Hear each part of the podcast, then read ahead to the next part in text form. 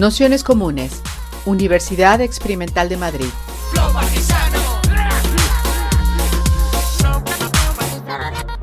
Toda la información en nuestro canal de Telegram Nociones Comunes o en nuestra web traficantes.net barra formación. Bienvenidos, bienvenidas, bienvenides a este curso Entender la crisis eh, capitalista, que como sabéis estamos haciendo un repaso, pues bueno, algunos de los puntos calientes de, lo que está siendo la evolución de interpretación y también de realidad económica, bueno, un poco a nivel global, aunque no alcancemos a, tratar, a tratar todo.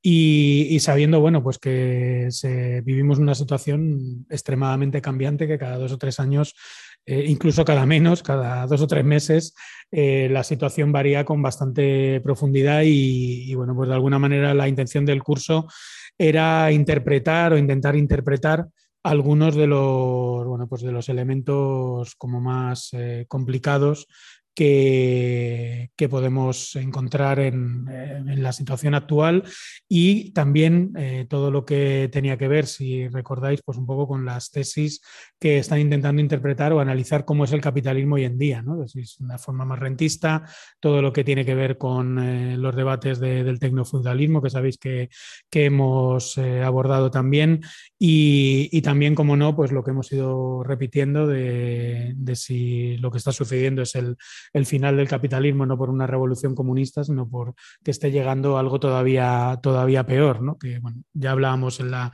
última sesión que, sería algo difícil de demostrar, pero que sí que ayuda a, entender algunos de los procesos de las cuestiones que están, que están sucediendo. En la última sesión, si recordáis, con, Isidro, eh, hicimos bueno, distintos repasos a, nivel global, pero bueno, me voy a quedar solo con un, con un apunte que era el, pensar la posición de, de, Europa como una posición claramente en decadencia, ¿no? Incluso se eh, dio Isidro algunos datos que tenían que ver con la, propia situación de Alemania, que es algo que cambia mucho con respecto a la situación de 2008, donde Alemania precisamente tomó el papel de gendarme económico a, nivel europeo y ahora mismo pues, está en una situación bastante complicada que ejemplificaba Isidro con, los chantajes y con la obligatoriedad que, ha impuesto Estados Unidos en la compra de gas eh, en barco, nada más nada más y nada menos, eh, por parte de Alemania al, gas eh, estadounidense. Entonces la pregunta es si Alemania está en esa situación, España dónde queda. ¿no? Entonces, de alguna manera, incluso en estos meses, el título de la sesión de hoy, que era Una crisis para España, decir que cuál es la crisis, cuál es el futuro de la economía eh, y de la economía política, los horizontes políticos que hay en, el, en nuestro país, que al final es el contexto europeo, pues eh, intentar bueno, pues, eh, dar algunas pistas que, de algún modo son las que os hemos mandado en los dos textos que, proponían quienes nos acompañan hoy, que son Erika González y, Pedro, y Pedro Ramiro, que son autores de este libro editado en Traficantes de Sueños, a dónde va el capitalismo español, pero bueno, además escriben tanto individualmente como desde donde forman parte, que es el Observatorio de las Multinacionales de América Latina, y también de Ecologistas en Nación eh, Madrid, pues multitud de artículos y otros textos, informes, que un poco lo que están haciendo es cumplir la función de, ir levantando acta y dar seguimiento de análisis de lo que va pasando en la economía en, esta pequeña provincia en la que vivimos que, llaman, que llaman España. Así que nada, la intención de hoy es lanzarnos esa pregunta. ¿Qué crisis para esa España que creció con una economía del ladrillo, de las multinacionales, de unos intentos de largo recorrido que se choca ahora con una posición en el eh, mercado energético, una posición en el mercado de deuda, una posición en, otros muchos aspectos, pues muy, muy, muy complicada y que está atravesada por, bueno, por las diferentes dimensiones de la crisis o por las diferentes crisis que, nos atraviesan. Así que nada, agradecerles que una vez más estéis por Nociones Comunes. Eh, que yo no sé, esto ya es, esto es un, tipo de explotación, ya no la cantidad de veces que les llamamos para dar, para dar sesiones y creo que os va a caer otra, ya, ya, veréis en breve. Y nada, agradeceros que estéis por aquí, agradecer a todos, a todas que, que hayáis y que estéis participando en el curso y, con esto comenzamos. Así que le paso el micro a quien me digáis. Vale, pues, pues eh, es la tercera vez que estamos en, Nociones Comunes, en un curso, pero es la primera que presencial, aunque mixto presencial online. Eh, pero bueno, que está un gusto recuperar así espacios de interacción, ¿no? Que siempre en el presencial da, da, para más recorrido que el online, aunque pues igual también estáis como más o menos los mismos por pantalla que aquí. Pues podemos luego eh, discutir todas las líneas que se abran. ¿no? Em, la idea de la sesión de hoy la, mm, vamos a dividir en dos momentos. Eh, un primer momento que tiene que ver con lo que sacábamos en el libro que decía Pablo antes, que es los ciclos de expansión y declive del capitalismo español hasta 2019, que es cuando sale el libro, Justo antes del estallido de la pandemia. El libro sale en diciembre, noviembre, diciembre de, 2019. Y ahí apuntábamos ya algunas líneas de lo que entendíamos era el comienzo del declive del capitalismo español. Eh, cuatro fases de expansión desde mediados del siglo XX hasta 2019, que ahora, que ahora entraremos en ellas, que van desde el desarrollismo hasta la modernización, la década dorada de expansión y luego el declive después del crash de 2008, esas cuatro fases que se complementan con lo que ha sido las políticas post-pandemia entre 2020 y 2022. Ese, va a ser el primer momento de la sesión y eso va a abordarlo Erika. La expansión del capitalismo español, su declive y qué pasa a partir de la pandemia, sobre todo vinculado con la salida de la Unión Europea eh, con el instrumento central de los fondos Next Generation, los fondos europeos como idea de esa reconfiguración, recomposición del, del capitalismo europeo y que tiene que ver con el modelo, con el modelo español.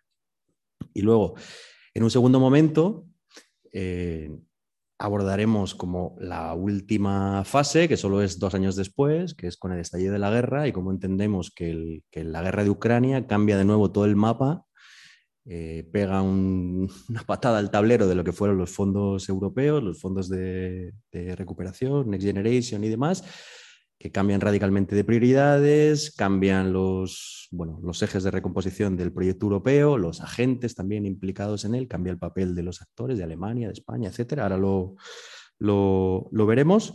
Eh, y cómo de lo que parecía que iba a ser el capitalismo verde y digital, pues pasamos al capitalismo verde militar, por así decirlo. ¿no? O sea, hay, hay todo un, cambio con la lógica de la guerra bueno, a muchos niveles, como veremos, como veremos después. Em, bueno, y a partir de eso, ¿qué líneas de ruptura, qué tendencias se abren? ¿Cómo quizás podemos intervenir en los conflictos ecosociales que se van a dar a partir de ahí? Bueno, todo eso va a ser el segundo momento y eso pues lo haré sobre todo yo, ¿no? Como a partir de lo que ha sido el último año, de la guerra hasta ahora y las posibilidades que se abren, pues será como el segundo momento de la sesión, será más o menos mitad y mitad cada uno, ¿vale? Entonces, nada, Empieza Erika? ¿Empiezo yo? Sí. Vale, pues. giro, sí, ya está. Vale, genial. Pues bueno, como ha apuntado Pedro, eh, yo me voy a centrar en la parte más de, de dónde venimos, ¿no? del, del, periodo de, de, expansión del capitalismo español capitaneado por las grandes corporaciones españolas que tiene esos cuatro momentos ¿no? que hemos caracterizado en el, en el libro que, ha presentado Pablo.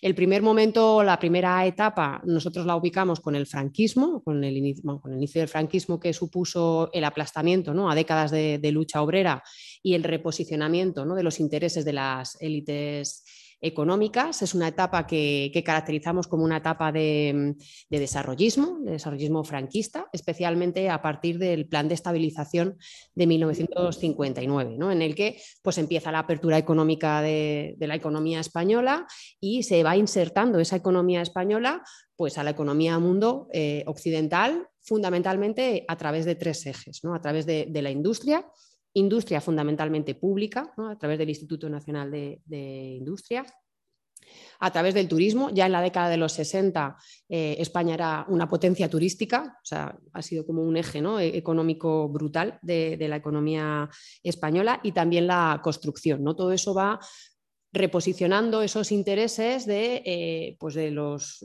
del capitalismo familiar, ¿no? de los clanes históricos del capitalismo familiar, van engordando esos, esas élites más cercanas al, franquismo.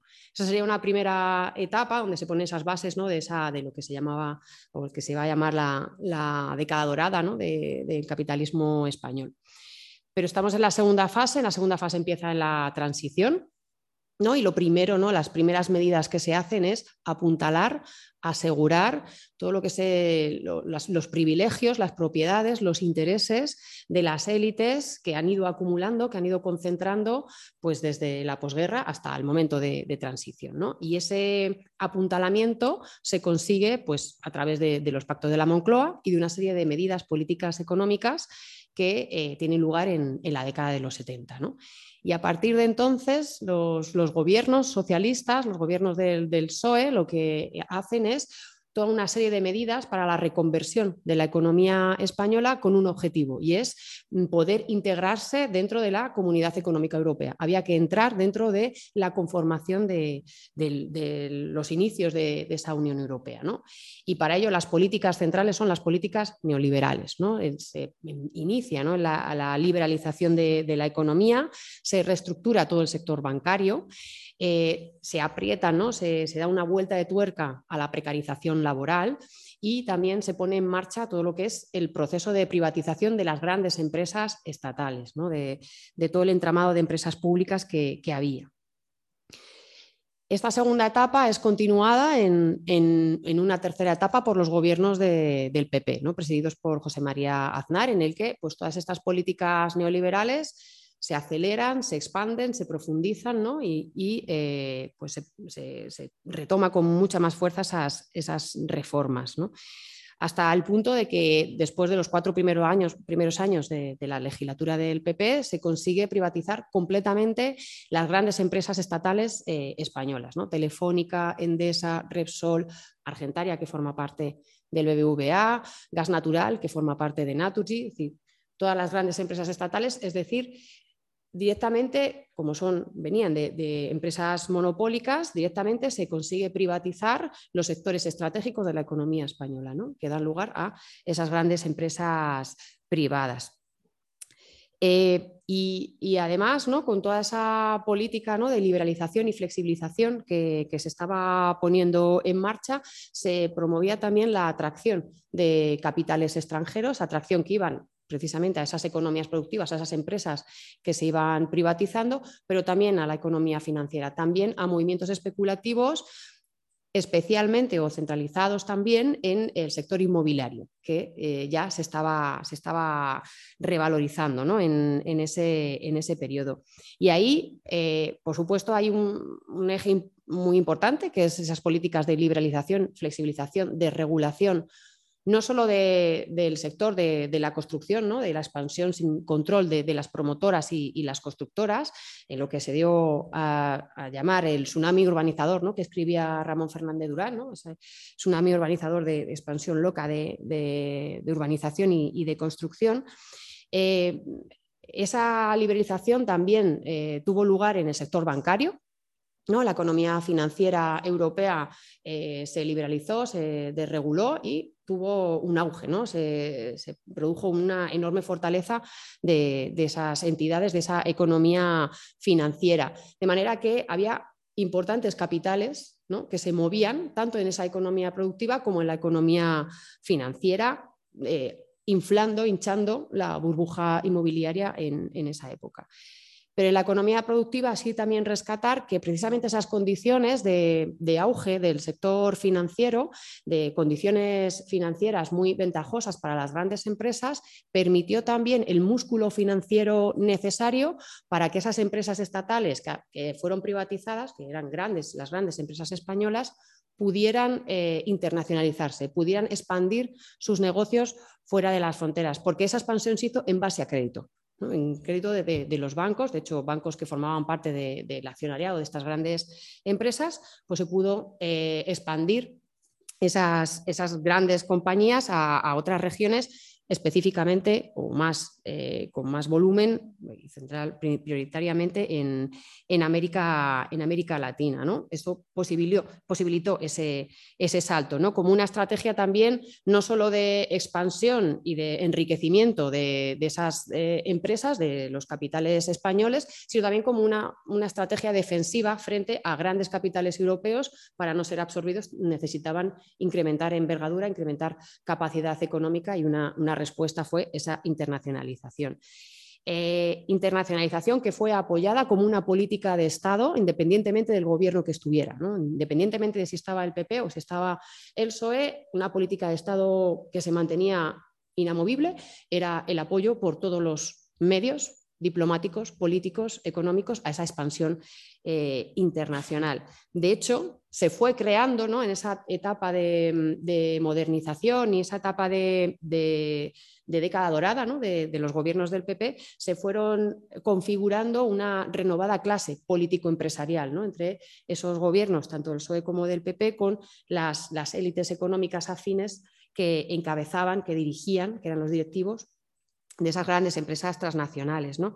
Esa clase político-empresarial que además convivía y de buena manera pues, con esos planes históricos del capitalismo familiar que venía, que venía del franquismo.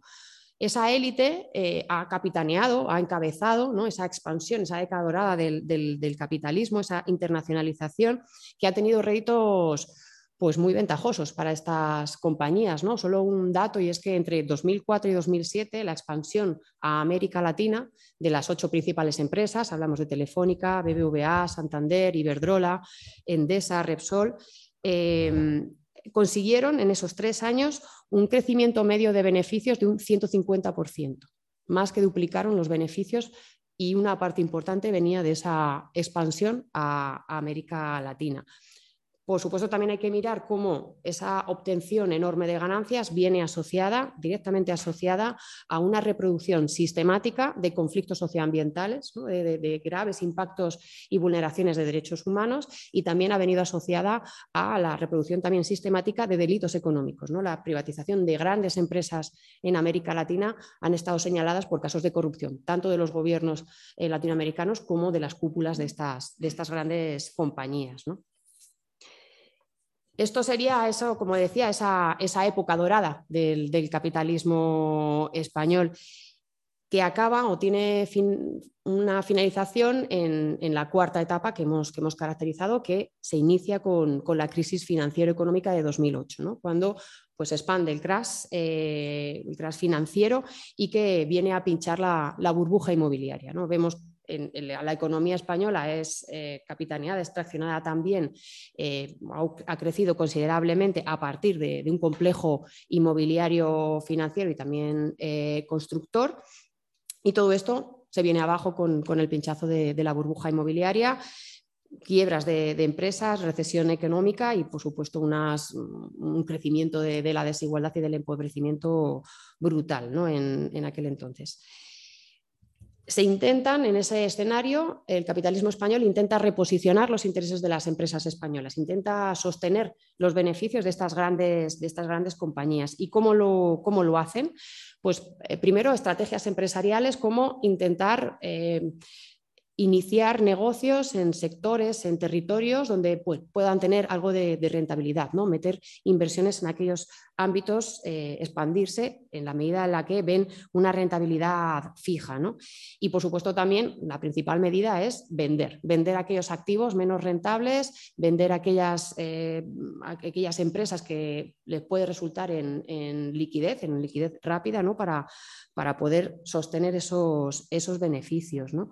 Por supuesto, también seguir explotando la devaluación salarial, apretar las tuercas de la devaluación eh, salarial y también exprimir, o sea, todo el proceso de internacionalización tuvo una serie de réditos que, acabamos de ver, eh, de beneficios, pues intentar exprimir todos esos réditos de la internacionalización para seguir sosteniendo los, los beneficios.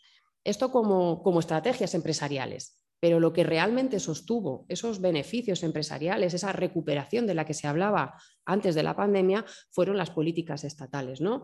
De nuevo, eh, y, aquí un, apunte, ¿no? el papel fundamental del, del Estado en cada una de las crisis que es un papel fundamental a lo largo de todo el capitalismo industrial. El Estado ha sido un soporte jurídico-económico permanente para, la expansión de los intereses de las élites económicas, para la expansión de las grandes transnacionales. Sin el papel del Estado no existirían, eh, no, no tendrían el poder que tienen actualmente las grandes empresas transnacionales. Un papel que durante el auge del neoliberalismo parecía, incluso algunos sectores de la izquierda decían, pues que se había venido a menos, ¿no? que había sido reducido, que estaba en retroceso, eh, pero evidentemente toda la reconfiguración normativa y política estaba detrás del Estado ¿no? y el apoyo eh, económico estaba detrás del Estado y ese papel se redobla ¿no? en las crisis y en el caso de, la crisis de, 2008 y luego veremos con, la recesión asociada a la pandemia cómo bueno, el Estado directamente llega a rescatar la economía productiva. En este caso, ¿no? tras, tras el crash de 2008, el Estado lo que hace es rescatar el sector bancario directamente, pone en marcha una serie de exenciones eh, fiscales, también eh, socializa todos los activos tóxicos de, los bancos y eso pasa a formar parte de la deuda estatal. Y a nivel europeo lo que se promueve es una inyección enorme de multimillonaria de liquidez eh, por parte del Banco Central Europeo. Y esa inyección lo hace a través de la compra de deuda, de deuda soberana, deuda de los estados, que está en poder, que tiene propiedad, propiedad no, tienen comprada los bancos y también deuda corporativa, deuda que emiten las grandes corporaciones, de manera que inyectan miles de millones de, euros tanto a la banca como a las grandes corporaciones europeas. Y eso es uno de los sostenes de, los, de los beneficios de las empresas. Otras de las medidas, especialmente en el, Estado español, en esta provincia que, hablaba Pablo, es eh, políticas de atracción del turismo internacional y también eh, se puso en marcha en los cambios en la legislación relativa a los alquileres, de manera que lo que se estaba intentando era eh, reactivar de nuevo un nuevo ciclo inmobiliario, esta vez ¿no? centrado en el sector del alquiler, en el ámbito del alquiler, asociado al turismo internacional en el centro de las, de las grandes de las grandes ciudades. ¿no? Bueno, toda una serie de medidas que eh, pues, eh, consiguieron sostener los beneficios que se planteaban como medidas para poder recuperar el crecimiento para incluso iniciar etapa, una etapa, ¿no? de una, etapa de expansión de, la economía, pero como apuntábamos ya en el, libro antes de, la pandemia, veíamos que esas medidas no iban a, no iban a sostener una etapa de, auge. ¿no? O sea, habían conseguido a duras penas eh, sostener los beneficios, pero era imposible que solventaran esos elementos, eh, elementos que, ya existían de la crisis orgánica. Primero, porque eh, la economía española que no terminaba de remontar de esa crisis de 2008, está inserta en un sistema capitalista global que está en crisis y tiene una crisis estructural que ya hemos visto, ¿no? ya, yo creo que se ha tratado de diferentes prismas en, las anteriores sesiones. Y cómo esa crisis eh, estructural es imposible que pueda desplazarse en el tiempo y en el espacio como ha conseguido hacer, como ha conseguido solventar las crisis antes el capitalismo. no es posible desplazar esa crisis eh, porque el propio capitalismo ha generado digamos, ha superado los límites biofísicos del planeta y materialmente no es posible sostener eh, otra fase de crecimiento económico, ¿no? por apuntar, ¿no? Como eso, como el capitaloceno, como, como este sistema capitalista ha conseguido modificar completamente el planeta, las expresiones ¿no? más, más conocidas son pues, la emergencia climática, ¿no? el calentamiento global y también eh, lo que se llama ya la sexta extinción masiva de especies, es decir, una pérdida dramática de, biodiversidad. Y otro de los ejes es cómo eh, el modelo de producción y consumo nos ha llevado a tal situación que estamos en una etapa de declive del acceso, de, la disponibilidad de eh, las materias primas de manera abundante y barata. Por lo tanto, esa base material para sostener una nueva fase de crecimiento no existe, no se está dando. En, esa crisis estructural eh, capitalista, con una emergencia ecológica de carácter planetario y habiendo traspasado los límites biofísicos del planeta, difícilmente se puede solventar o se puede sortear una crisis en, la provincia España, en, el Estado español y menos en base a, esos ejes. ¿no? Ya, de hecho, estábamos apuntando en, en, el libro cómo, bueno, como eh, el escenario más posible que veíamos ¿no? con el agotamiento de estas medidas era que esas grandes empresas que han capitaneado ese, capitalismo español, pues el futuro más probable fuera pues, una sucesión de quiebras en aquellas que más, más cercanas a lo que hemos llamado o que se ha llamado empresas zombies, ¿no? que, tienen unas deudas mm, que no, son sostenibles ¿no? con la actividad de la, de la empresa o eh, también rescates, como ha sucedido en la pandemia, que el, Estado directamente ha rescatado empresas, ¿no? o la compra por parte de, otras grandes empresas transnacionales, una cosa que también, una situación que también se ha dado, ¿no? también acelerada ¿no? con la recesión de la pandemia, en la que capitales extranjeros, fundamentalmente fondos de inversión, están cada vez más presentes en la propiedad del, IBEX 35. Yo creo que Pedro puede poner ahí algunos, tiene algunos datos más en la cabeza, como BlackRock, Vanguard, Norges Bank o, fondos de inversión de Qatar son los propietarios actuales del IBEX 35. Entonces, eh, bueno, es, un, escenario que ya apuntábamos que se estaba empezando, bueno, estaba empezando, que se estaba dando en, esta cuarta fase de, declive del, capitalismo español y que se ha acelerado con, la pandemia. Y en ese contexto, apuntar ese segundo punto que, hablaba Pedro de, de, la pandemia, de irrumpe la, recesión económica asociada a la pandemia y que termina de pues, reventar las costuras de ese milagro español que, del que hablaban tanto las instituciones como, los sectores empresariales. Como digo, como decíamos, es, no, vemos que, o sea, es materialmente imposible que se vuelva a tener esa, etapa de, auge y, bueno, a las empresas eh, casi que se van a ver abocadas con solo abocadas a, garantizar todo lo más su, propia supervivencia. En la, recesión, la recesión económica ha sido respondida por parte de los estados, ¿no? como ya decía, sostén principal de, la economía productiva y de los intereses eh, empresariales, pues ha sido sostenida en este caso por varias medidas. También por apuntar ese plan de choque o recordar ese plan de choque económico que ponía en marcha el gobierno español para rescatar la economía productiva española, pues en una de las medidas ha sido la disposición de más de 100.000 millones de euros en avales a los créditos que han solicitado las empresas, a, la banca. Em, avales que se han, es verdad que en su mayor parte se han destinado a pymes, pero las empresas, grandes empresas, han obtenido una parte importante también de estos avales. En torno a un 25, un 26% de los avales son eh, avales a grandes, a los préstamos que han solicitado grandes empresas.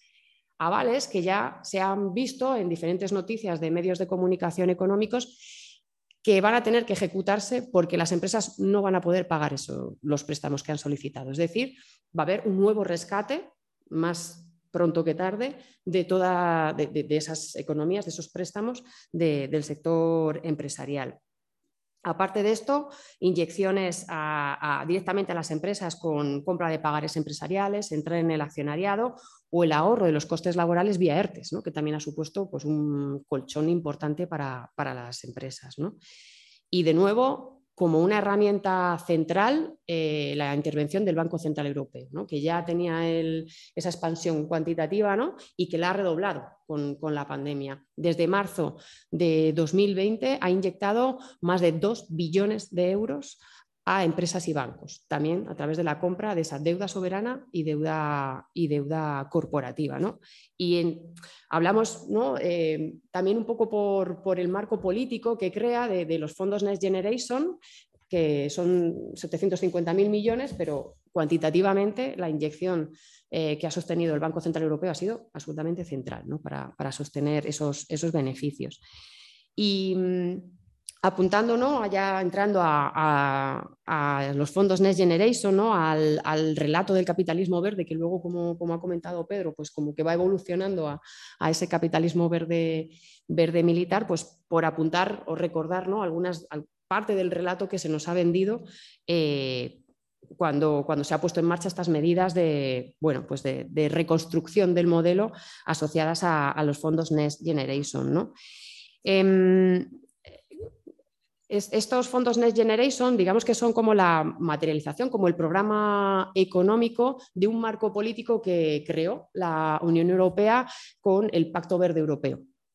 con este Pacto Verde Europeo, la, Unión Europea lo que intenta es eh, plantear como eh, esos nuevos como el apoyo institucional a los nuevos mercados capitalista, eh, de capitalismo verde y digital para las empresas transnacionales europeas. ¿no? Como me imagino que apuntaría Isidro, estas corporaciones transnacionales europeas están en clarísima desventaja en relación a los capitales chinos y estadounidenses en estos nuevos nichos de negocio. ¿no? De manera que la Unión Europea tiene que responder y es absolutamente fundamental el apoyo institucional de la Unión Europea para que las grandes corporaciones europeas pues puedan ser mínimamente competitivas en esos sectores. ¿no? Y de ahí eh, se crea ese, pacto verde europeo que plantea ¿no? ese crecimiento económico, ese auge, esas eh, modernizaciones, innovaciones eh, que permitirían, pues ya digo, ¿no? el crecimiento económico y el empleo y a la vez eh, presentarse como, bueno, pues como la vanguardia de las políticas frente al cambio climático. Se consigue crecimiento económico, se consigue empleo y a la vez se lucha contra el cambio climático. Este era, digamos, como el, relato que, plantea el Pacto Verde Europeo y que se materializa, ¿no? que, se dota mm, de millones de euros a través de los fondos eh, Next Generation EU. ¿no? Como, decía, se, proclamaba esa transformación verde digital como vía para, una, nueva, fase de, expansión.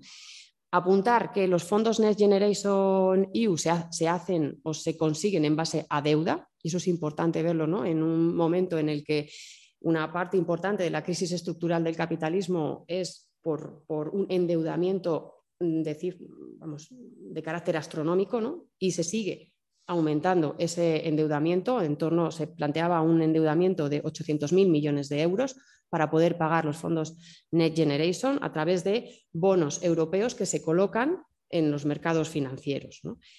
Es decir, que cuando, y esto es también importante, cuando se hablan de las, de las subvenciones de los fondos europeos Next Generation, nosotros no hablamos de subvenciones, hablamos de transferencias, porque es un dinero que hay que devolver. O sea, es un dinero que hay que pagar a los mercados financieros en los diferentes mm, mm, eh, marcos temporales en los cuales se están ofreciendo esos bonos a los mercados financieros. ¿no?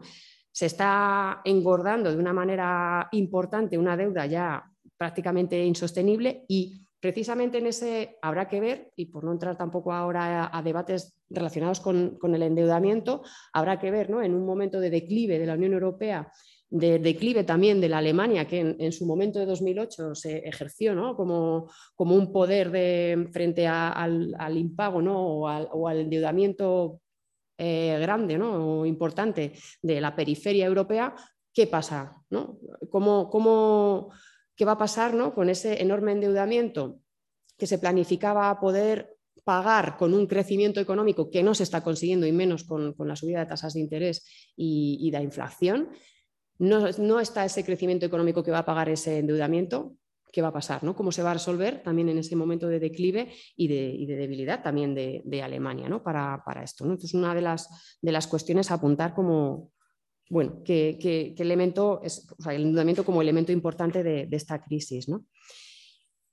Como por retomar los, fondos eh, europeos, eh, estos fondos, que como digo, estaban presupuestados en 750.000 millones de euros, se repartían en, Europa en función del impacto que tuvo la pandemia en las economías europeas, de manera que Italia y España han recibido una parte importante de esos fondos, de esos fondos europeos. Para recibirlos, han tenido que eh, plantear toda una serie de reformas legales y políticas eh, económicas que se recogen dentro del plan eh, de recuperación, transformación y resiliencia España puede. Seguro que lo, que lo, habéis escuchado, pues todo esto recoge una serie de medidas, de políticas y de reformas, bueno, reforma, la reforma laboral, la reforma de las pensiones, la fiscalidad, cambios en la fiscalidad, etcétera, todo, y una serie de proyectos, de, medidas, de, de megaproyectos, porque estos Em, estos presupuestos van eh, dirigidos fundamentalmente a las grandes empresas. Bueno, se habla de las pymes, pero en realidad quienes van a protagonizar y acumular estos fondos fundamentalmente son las grandes empresas por el tipo de proyectos que se están presentando, ¿no? megaproyectos que es verdad que pueden tener una participación subordinada de las pymes, pero que tienen que ser eh, traccionados, que tienen que ser encabezados por grandes corporaciones, ¿no? de manera que estas van a ser quienes van a capitalizar una parte importante de, esas, de esos fondos. ¿no?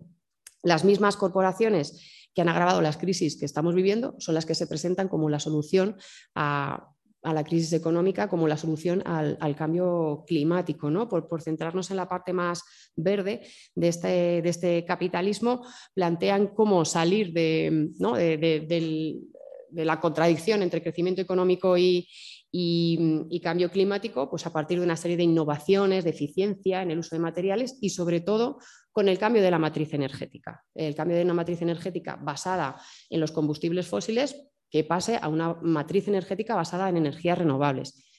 Pero no plantean en ningún caso un eh, cambio del modelo de crecimiento económico que precisamente es el modelo económico de crecimiento ilimitado el que nos ha llevado a traspasar completamente los límites biofísicos del planeta. Es el que nos ha llevado a tener la situación actual de calentamiento global y de pérdida de, biodiversidad. Pues en ningún caso se hace, eh, se plantea cambiar este, este modelo, sino lo que se plantea es con un formato industrial de las, energías renovables se puede conseguir eh, mantener el modelo de producción, de consumo, de crecimiento y de acumulación, ignorando completamente eh, la situación de, traspasar completamente, como digo, los, límites biofísicos del planeta. Y con este, bueno, con este planteamiento, la Unión Europea, ya antes de, la guerra de Ucrania, se planteaba como la vanguardia, como digo, de, las políticas frente, al cambio climático y ya antes ¿no? de la guerra de Ucrania, que yo creo que termina de desenmascarar ¿no? la, lógica o, digamos la, eh, la base ¿no? energética que sostiene, que sostiene el sistema, ya antes de esa guerra se seguía considerando el gas y la energía nuclear como, bueno, como energías absolutamente imprescindibles, energías de transición que tienen que estar ahí. ¿no? El gas ya hidrocarburo se seguía apostando por él como llamado una energía de transición y la nuclear, bueno, pues con los riesgos que tiene tanto de contaminación como, como para la seguridad y, y, la salud pública, pues igualmente como algo imprescindible ¿no? por parte de la Unión Europea. Además, se diseña y se pone en marcha un plan de acción para garantizarse el acceso a todas las materias primas, a todos los recursos materiales y energéticos para sostener ese capitalismo verde y digital. ¿no? Se plantea, supongo que se, hablaría en, la sesión de eh, tecnofeudalismo, ¿no? de cómo se plantea eh, que la digitalización puede generar una desmaterialización de la economía cuando es todo lo contrario. Necesita bueno, una cantidad brutal, ingente de, minerales y, de energía para poder ponerse en marcha. Y lo mismo con, ese cambio de la matriz a, energías eh, renovables. Para poder asegurarse el acceso a esos bienes, lo que se hace es promover una intensificación del extractivismo y una intensificación tanto dentro de las fronteras europeas y de ahí ¿no? viene todo el auge de la minería en el Estado español, ¿no? en Andalucía, en Extremadura, hay, pues, bueno, y en Galicia, ¿no? Una, eh, fuertes confrontaciones por, la multiplicación de, proyectos mineros y también fuera de las fronteras europeas a través fundamentalmente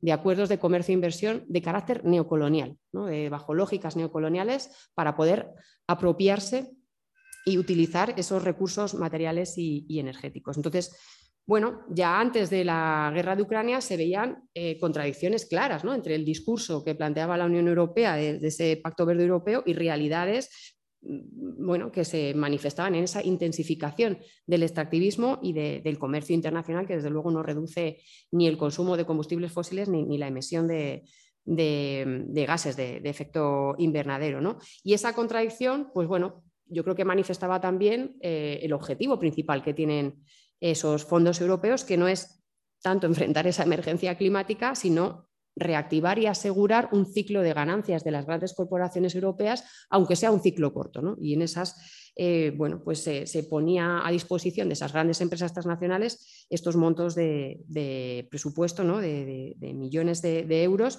eso sí, con esa retórica verde que le permita esa legitimación social. Y solo apuntar antes de pasar a, Pedro la, ya siguiente, como las siguientes etapas, apuntar que, en el caso del, Plan España Puede también ha tenido una parte de retórica violeta, ¿no? en la cual también se ¿no? ponen en marcha cómo se van a generar políticas que pongan eh, sobre la mesa y, fortalezcan todo lo que son las políticas de cuidados. Recomiendo la lectura de una publicación que hemos, en la que hemos participado que es un análisis ecofeminista de, algunos PERTES. Los PERTES son los proyectos eh, estratégicos de, transformación económica, que son los, grandes proyectos que van a financiar los fondos europeos. Bueno, pues el análisis de algunos de esos, de esos proyectos bajo esa mirada eh, ecofeminista, pues muestran cómo eh, lejos de proteger los bienes comunes y los servicios públicos, que es básico ¿no? para, los cuidados, ¿no? para la protección de la vida, lo que se hace es seguir poniendo bajo la lógica privada ese tipo de, bienes y, y, servicios, ¿no? también bajo nuevas formas de alianzas público-privadas, se sigue privatizando en absoluto se ha fortalecido o se ha protegido los sectores que se han visto esenciales en la pandemia, el sector de la sanidad, el sector de la educación, son ejemplos muy claros, ¿no? que se siguen también eh, mirando bajo prismas mercantilizadores. Y en ningún caso tampoco se ha propuesto o se ha visto iniciativas que, eh, bueno, que, cambien el hecho de que son los hogares y las mujeres, por la división sexual del trabajo, quienes están asumiendo el papel de colchón de la precarización cada vez mayor a la que se está sometiendo por el capitalismo y, las crisis que, nos, que, nos, que, están, que están profundizando. ¿no? Como eh, bueno, sigue siendo ese colchón ¿no? para, la, para, la, precarización de, las vidas y más en, etapas de, crisis. ¿no? Con esto sí que dejaría. Vale. Mm. Bueno, pues pasamos de, pasamos de un momento en el que los, el plan español de recuperación, transformación y resiliencia, los fondos europeos se están presentando casi cada mes, si os acordáis, entre junio de 2020 y enero de 2022. Ahí nosotros que lo estuvimos siguiendo, hay prácticamente una rueda de prensa mensual, dándole la vuelta al plan y cambiando el logo de sitio para decir que ya están a punto de llegar los fondos, que se van a hacer una serie de PERTES que van a cambiar la economía durante la próxima década, tanto europea como española, que hay unas líneas de transformación verde, violeta, digital, y que esto va a suponer bueno, un cambio del modelo productivo, ¿no? Es lo que viene a decirse, pues, como digo, casi cada rato dándole la vuelta al, plan. ¿no? Y sin embargo, desde el estallido de, de, la guerra en Ucrania, de la invasión rusa de Ucrania, hasta hace poco, hasta después del verano, del, pasado verano, poco menos que los fondos europeos casi que desaparecen del, debate. Si lo habéis estado siguiendo, es como que pasan de estar todo el rato en, el candelero, en la agenda, en la prensa salmón, etcétera, a no hablarse de ellos prácticamente nada. ¿no? Y eso a final de, finales de 2022 y ahora que el Estado español además ha anunciado, también ha pasado medio desapercibido, que va a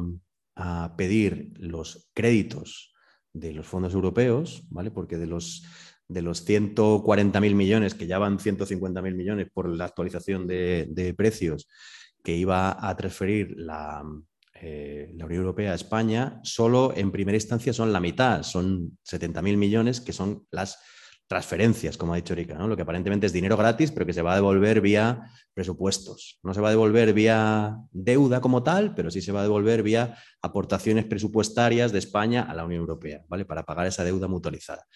Eso es la mitad de la deuda, pero la, mitad de, esas transferencias. Pero la otra mitad estaba en stand-by. Los créditos no, España no los había pedido. Bueno, pues ha anunciado la ministra de Economía ahora en diciembre, en Navidades, que España los va a pedir y eso eso es pura deuda otros 80.000 millones más de deuda que sumar a la que, a la que ya hay. ¿no? Entonces, ahí parece que se han vuelto a retomar los, eh, los fondos europeos, se anuncian nuevos PERTE y demás, pero digamos que la guerra en Ucrania lo que viene a instalar es ese capitalismo verde militar, ¿no? del que hablaba, en vez del capitalismo verde y digital, y, por decirlo así rápido, viene a enterrar el Pacto Verde Europeo. ¿no? O sea, digamos, si había posibilidades de hacer una cierta transición entre el modelo fósil y el modelo digital de una manera más o menos eh, pausada, ¿no? en donde fuera decayendo el modelo de los combustibles fósiles y a la vez se fuera extendiendo el sistema de renovables, que no se extiende de un día para otro, ¿no? pues hay que llenarlo todo de paneles, de molinos, hay que importar toda una serie de eh, materias primas y minerales críticos, etcétera, ¿no? Si eso podía darse en el transcurso de pues, una década, eso revienta completamente con, eh, los cortes de gas de Rusia a Europa Central. Ahí se viene al traste todas esas posibilidades de descarbonización, un horizonte basado en renovables, etcétera, etcétera. Alemania, básicamente Alemania, tiene la necesidad de asegurar el suministro energético, no solo para la población, no solo para lo que se dice siempre, ¿no? el, invierno que va a llegar y la gente va a pasar frío en sus casas, que por supuesto, sino sobre todo la industria alemana, ¿no? que es lo poco que queda de la industria europea y que es altamente dependiente de los combustibles fósiles, básicamente del gas. Em, entonces, ese, ese pateo al tablero que supone la guerra de Ucrania, sobre todo en términos eh, energéticos, viene a enterrar el, eh, sabíamos que la realidad del Pacto Verde Europeo no era tal, ¿no? Sabíamos que había una gran diferencia entre discurso y realidad. Frente a un discurso del capitalismo verde, había una realidad que era pues bastante marrón, gris o como queramos llamarle, fósil, porque Europa no produce apenas hidrocarburos, materias críticas, eh, etcétera, lo importa casi todo en su metabolismo económico pero es que lo que quedaba de discurso verde, aunque la realidad no fuera, también se va al garete con, la guerra de Ucrania. ¿no? Lo hemos visto, tenemos múltiples ejemplos de ello. Eh, se, le pasa la mano por el lomo al emir de Qatar las veces que haga falta para asegurar el, gas proveniente del tercer país con las mayores reservas del mundo, que es Qatar. Eh, mm, se cambia el tablero geopolítico en el caso español con Marruecos y Argelia también, que todavía no alcanzamos a entender bien las causas últimas de esos movimientos del gobierno español. Tienen que ver, obviamente, también con, con las demandas de Estados Unidos, tienen que ver con la frontera sur de la Unión Europea, sin duda, eh, y tienen que ver con un reordenamiento geopolítico y unos intereses de Estados Unidos en todo lo que es Europa y hacia Oriente, hacia Oriente Próximo, pero que también tienen que ver con todo ese eh, metabolismo energético europeo. ¿no? Mm, y como digo, esas posibilidades que podría parecer que había en el marco del Pacto Verde Europeo, del, Green New Deal, em, pues terminan de, enterrarse con, la guerra de Ucrania. Mm, también quedan poco menos que en la basura, o dicho de otra manera, quedan como mm, poco menos que como un lujo de un pasado que ya no va a volver, todo lo que son los valores europeos, entre todas las comillas que queramos ponerle, basados en los derechos humanos. ¿no? Todo lo que ha sido supuestamente los valores fundacionales de la Unión Europea desde su Carta de Derechos Sociales y, demás, eh, que supuestamente han presidido el capitalismo europeo y que lo distinguen de otros modelos regionales, mm, pues de nuevo lo poco que quedara del discurso de todo eso, porque ya sabíamos que en la realidad no era así, son enterrados bajo, bajo la necesidad de asegurar el gas, las fronteras y los negocios de las, de las, de las grandes corporaciones. ¿no? Es la famosa frase de, de Borrell, del máximo jefe de la diplomacia europea, sobre el jardín y la jungla, ¿no? como hemos construido la Unión Europea como un jardín a la francesa, ordenadito, eh, bien puesto y muy bonito, pero fuera está la jungla y nos van a comer. Entonces, como nos van a comer, tenemos que defender nuestro jardín frente a la jungla que está ahí fuera. ¿no? Eso por, por loco que parezca, lo ha dicho el, número dos de, de, la Comisión Europea, haciendo suyo lo más bestia del discurso neocolonial, extractivista, racista, eh, etcétera. ¿no? Mm, digamos que ahí la centralidad del instrumento de los fondos Next Generation, que es la que presidiría esa, visión a una década del Green New Deal, esa lógica de, greenwashing, ¿no? de lavado verde de cara de la Unión Europea mientras, mientras cambiaba de surtidor que no de modelo, ¿no? O sea, no, estamos hablando de un cambio de modelo eh, económico, sino de un cambio pues, de, combustible, de vectores energéticos, eh, etcétera, con el instrumento central de los fondos Next Generation, sustituido por la lógica de la economía de guerra, en donde lo que viene a ser central ahora son los presupuestos de defensa.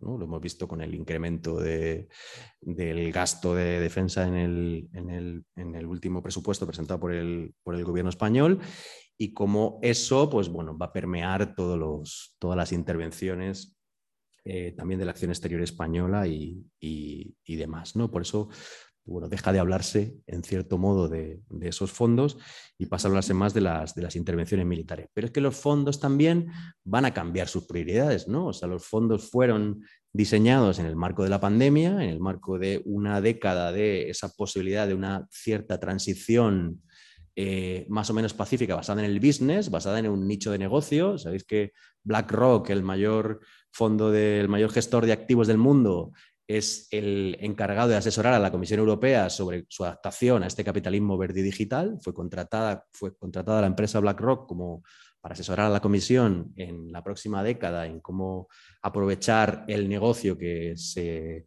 habría con todo el capitalismo eh, verde y, eh, y, digital. Y su, consejero delegado, eh, Larry Fink, decía hace un año que, esto no tenía nada que ver con posturas ecologistas ni nada de eso, pues que era pues, pues eso, aprovechar oportunidades de negocio, ¿no? Lógicamente, lo que dice el, jefe de BlackRock, que por cierto ahora está aprovechando las oportunidades de negocio que hay en Ucrania tras la guerra, ¿no? un año después. También, o sea, no, no, no, eligen tampoco, digamos, aprovechan todas las oportunidades de negocio que, se brindan. Pues es, su, pues es su razón de ser, pues es que se dedican a eso, eh, a aprovechar las, oportunidades de, negocio que hay ahí. ¿no? Mm,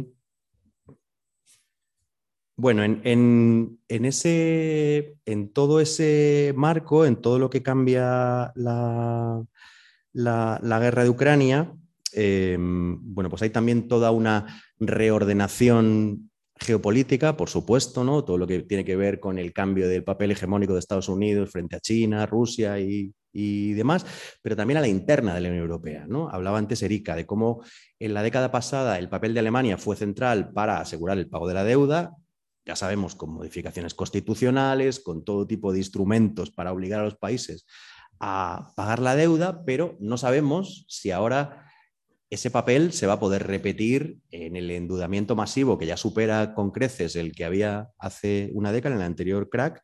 Eh, ahora el endeudamiento es mucho mayor, pero hay un cambio en las correlaciones de fuerza en la Unión Europea. ¿no? Lo hemos visto con, con el papel del presidente del gobierno español, con el papel de Pedro Sánchez eh, poco menos que diciéndolo así rápido, que haciendo comer de su mano al presidente alemán y de igual a igual con Francia para las interconexiones energéticas, etcétera, ¿no? Es decir, ¿hasta qué punto va a haber capacidad de Alemania o de los grandes eh, poderes financieros europeos para eh, asegurar ese pago de la deuda cuando España se prefigura como un hub energético para las interconexiones gasísticas de todos esos barcos que vienen de, Oriente y de Occidente y que necesitan las regasificadoras que hay en España y que no están en otros países europeos y que no se construyen de un día para otro. El papel de España en ese marco eh, pues también ha cambiado. No sabemos a ciencia cierta cómo va a evolucionar la cosa, pero ese papel, ese papel ha cambiado. Eh, nota al pie. Ese papel, ese papel podría cambiar de un día para otro, porque lo mismo que se le, se le pega un pedo al Nord Stream, se le puede pegar al gasoducto que viene de Argelia, digo, no es por dar ideas, pero... Eh, o la interconexión de barcos por el, por el Mediterráneo se interrumpe como se interrumpieron hace dos años las cadenas de valor y se quedan los barcos atravesados en el canal de Suez o parados en no sé qué parte del mundo. Es decir, que ese modelo que se está ahora eh, reconfigurando, pues también tiene las patas muy cortas. O sea, tiene también unas dificultades de extenderse en el tiempo, pues mm, bastante, bastante evidentes. ¿no? Bueno, todo eso, como ya sabemos con las noticias que vemos todos los días, en un marco de crisis energética, de inflación y subida de los precios de todo, de subida de los tipos de interés para controlar la inflación, que es como la receta clásica, pero que en un contexto como el actual solo redunda en más, en más empobrecimiento y alza de, los precios de todo, em, bueno, pues no hace sino redundar en la extensión de la desigualdad, en la extensión del empobrecimiento eh, y en la extensión de un modelo que sigue agravando la emergencia climática. Acaban de salir los datos de emisiones de España en 2022 y han subido las emisiones un 5,7% en 2022. ¿Mm? En el marco del pues el Pacto Verde Europeo, que ya está muerto, pero es que lo vemos con los datos. Es que las emisiones, pues claro, en un, en un contexto de reenchufar la nuclear, bueno, las nucleares no tienen mucho que ver con el cambio climático, pero reenchufar las centrales de carbón, eh, exportar masivamente gas, etcétera, pues, pues lo vemos con los datos de, de, las emisiones. ¿no? claro, ahí ese, este contexto podría parecer que a veces podría darse la ilusión y a veces pues lo, hablamos en, pues en discusiones como esta, podría parecer que el hecho de que el capitalismo esté estructuralmente en crisis, que viene de lejos, pero que ahora se agrava con la pandemia y con la guerra, pues casi que lo iba a hacer caer por sí solo, ¿no? Podría parecer que podía, podía, podíamos tener esa ilusión, ¿no? Como de que una crisis estructural del capitalismo va a hacer que se derrumbe como un castillo de naipes y por lo tanto evolucionemos a otro, a otro sistema eh, distinto. ¿no? Y, la realidad, pues, pues obviamente no es esa. ¿no? La realidad es que el capitalismo quizás no sea tan global, quizá evolucione hacia mercados regionales, hacia mercados más, más localizados, pero lo que va a hacer es una huida hacia adelante. Eh, apropiando todavía más bienes y servicios, explotando aún más la fuerza de trabajo y los ecosistemas, eh, desregulando, expropiando, destruyendo y volviéndose más autoritario y más violento. Eh, lo que algunos autores y autoras llaman ecofascismo, o sea, digamos, control de los recursos naturales menguantes por cada vez menos gente, eh, o, dicho de otra manera, quien pueda pagar los bienes y servicios que los paga y quien no, pues que se quede por el camino. ¿no? Con la salud que hablabas tú antes, pues se ve muy bien, lo estamos viendo en el, en, el alumno aventajado de esa lógica de eh, ultraliberalismo que es la Comunidad de Madrid. Mm, y ahí, en todo ese, en todo ese reforzamiento de, eh, pues de, todos esos intereses de negocio de las grandes corporaciones, es central el Estado, como, como decíamos antes. ¿no? el, el Estado o el Estado empresa, por así decirlo, mm, es el que se está encargando de asegurar todo ese estado de cosas. ¿no? Es verdad que con algunas, como siempre que, que tenemos gobiernos, entre comillas, progresistas, es verdad que con algunos avances en derechos civiles, ¿no? como pasó también en anteriores gobiernos, pero que si lo vemos con perspectiva histórica, lo que se está dando es un aseguramiento de las, de las condiciones de posibilidad de, las grandes corporaciones españolas y los fondos de inversión transnacionales, ¿no? O sea, asegurar sus negocios vía transferencias públicas de todo tipo, eh, directas, indirectas, mm, más descubiertas y más eh, encubiertas, ¿no? Mm, ya sea vía los rescates, por ejemplo, es una cosa como que han aprendido de la anterior crisis que no tienen que ser tan públicos, pero muchos de los de, los rescates indirectos van a ser, van a ser vía quitas, ¿no? Van a ser vía eh, préstamos, avales, compras de deuda que se le han hecho a estas empresas y que no van a ser devueltos. Ya no es aquello de Luis de Guindos saliendo a anunciar que hay 100.000 millones de rescate. Han aprendido que eso no se debe hacer, pero están haciendo, por ejemplo, avales del ICO a préstamos de la banca a grandes empresas y ya, el Ministerio de Economía y otros ya están diciendo que, que buena parte de esos avales no se van a recuperar. ¿no? Por poner el caso del ICO, pero hay fondo, el fondo de la SEPI para empresas estratégicas, el aseguramiento de negocios en el extranjero vía CESTE, las compras de pagarés, hay como múltiples mecanismos estatales de, apoyo a la gran empresa. Por supuesto, los ERTES, que han servido para mantener el empleo, pero que ha sido una subvención de costes laborales. Digo, visto en términos macro, es pagar los salarios de, las pequeñas empresas también, pero sobre todo de las grandes compañías con dinero público durante, durante mucho tiempo, una subvención de, costes laborales. Mm, bueno, en todo ese, en todo ese, en todo ese marco, eh, voy, voy terminando. Mm, ¿Dónde queda también, además de toda la cuestión verde que quiebra, ¿no? No, no, no, solo en términos de realidad, sino también en términos de discurso, sino de todo lo que decía, los valores europeos basados en los derechos humanos y, y los derechos sociales y, demás. ¿no?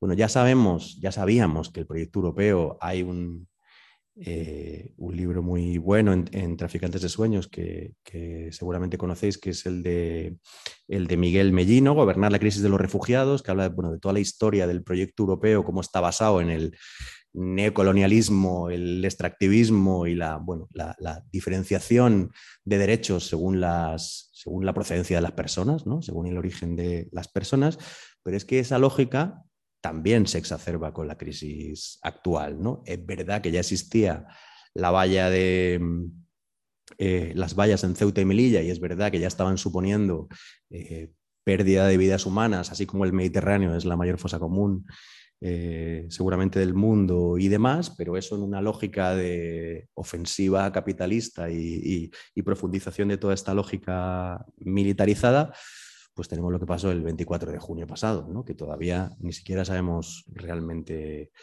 eh, cuántas personas han, fallecido ahí, está entre 70 y 80 y, subiendo según las últimas eh, investigaciones.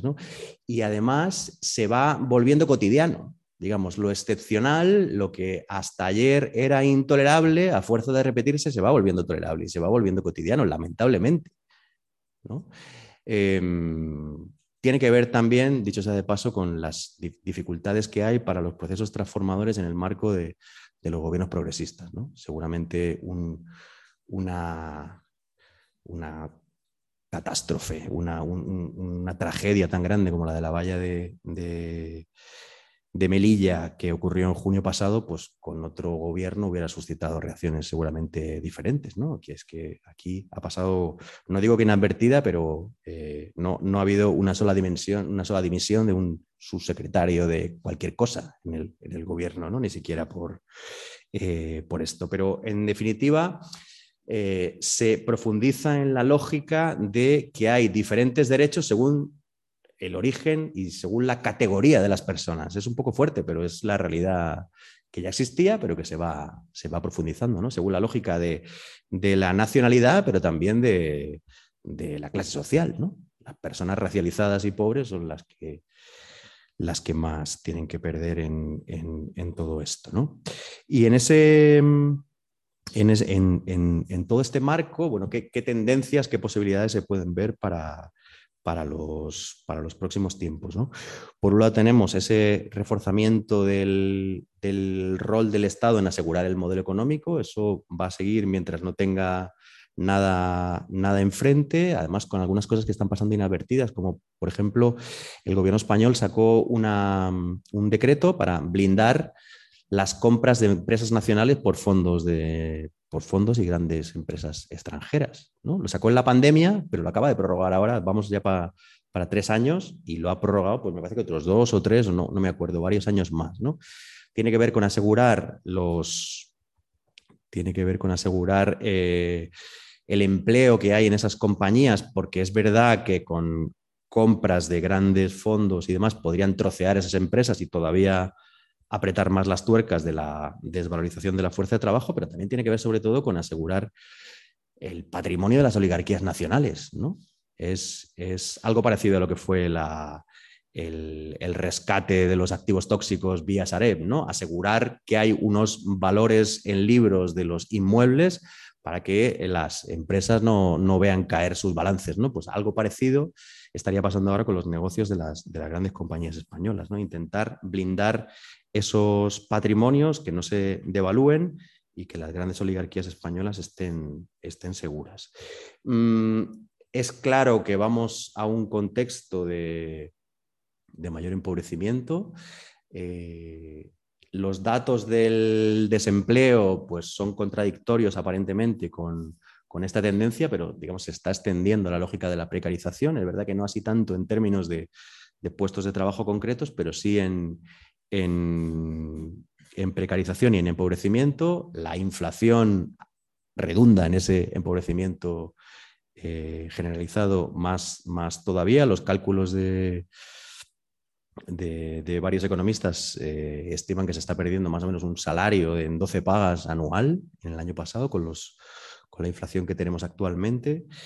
Mm, y vamos seguramente a una crisis también masiva de impago, ¿no? De impago hipotecario, de impago de los alquileres, más de lo que ya está, más de lo que ya llevamos viendo durante, durante 15 eh, años, ¿no? Pero con los tipos de interés y con el Euribor, como está actualmente, que se va a poner en el 4% en, en los próximos meses, ya está en el 3,3 y subiendo, eh, es, se divisa en el horizonte una evidente crisis de impago. No, no, sabemos cuánto va a, tardar. El, el, pico de ejecuciones hipotecarias, de desahucios, como recoge Pablo en su, en su libro reciente, se produjo en 2010, fue el año que más ejecuciones hipotecarias hubo y la crisis, la explosión de la burbuja de la subprime fue en 2008, ¿no? 2007-2008. Pues, pues, no tiene por qué ser matemáticamente dos años, un año, tres, no lo sabemos, pero que vamos a una crisis de impago tal y como están las cosas parece, parece bastante claro, ¿no?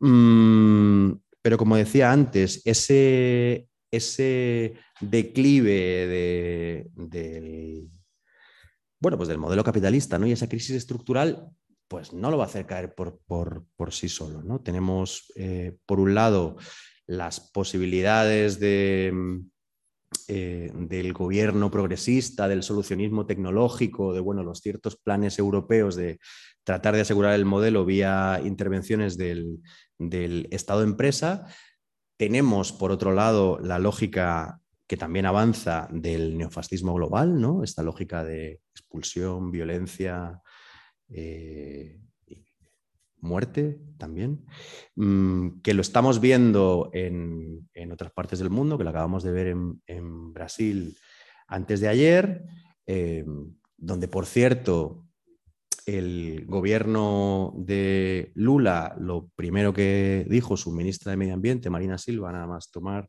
posesión del cargo, es que una de sus prioridades era firmar el acuerdo comercial con la Unión Europea, Mercosur, Unión Europea, es decir, que eh, no, es, no es que todos los gobiernos sean iguales, pero digamos en el aseguramiento del modelo económico sí que hay muchas eh, convergencias. También la anterior ministra de Asuntos Exteriores del gobierno español, Arancha González Laya, estuvo abrazando a con Bolsonaro hace dos años para, para intentar la firma del acuerdo Unión Europea-Mercosur. O sea, digamos que ahí hay confluencia entre los gobiernos progresistas y los gobiernos eh, de derecha, de ultraderecha, en lo que es el, aseguramiento del, modelo económico. ¿no? ¿Y frente a eso qué? Bueno, frente a eso es donde están las, las posibilidades que se están jugando en el marco de, de los proyectos transformadores y, y emancipadores. Que vamos a un contexto de posibles revueltas y estallidos sociales es algo que es seguramente difícil discutible, lo, difícil, es difícilmente discutible.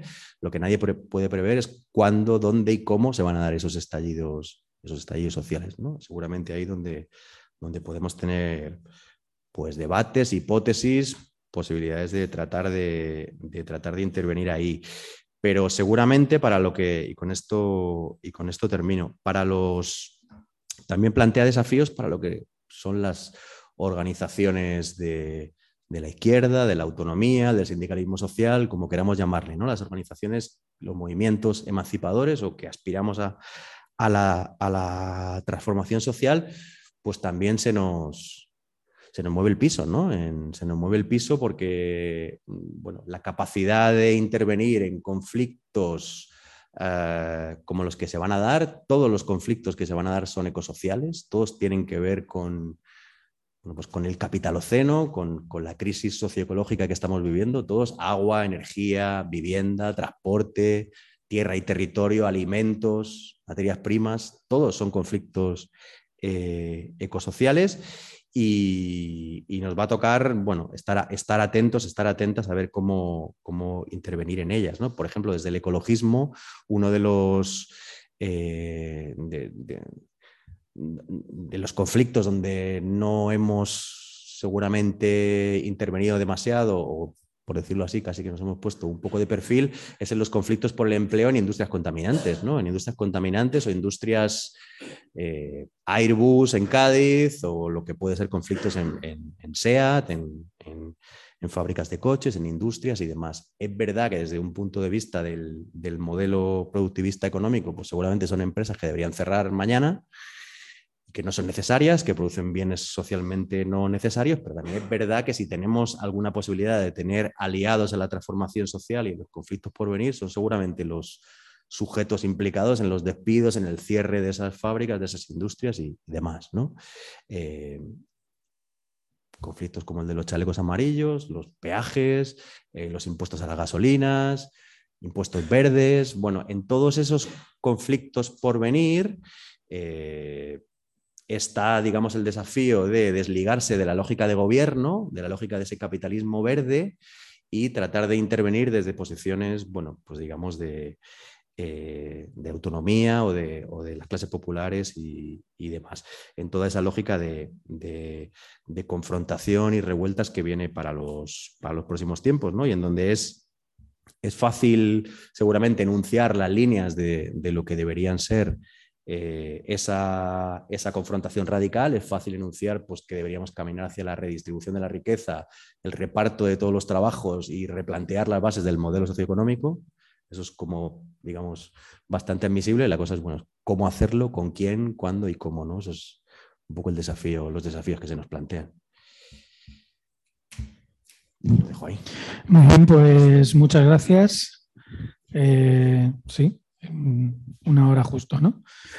Y, nada, como siempre, tenemos ahora un ratito para, el debate y nada, comenzamos.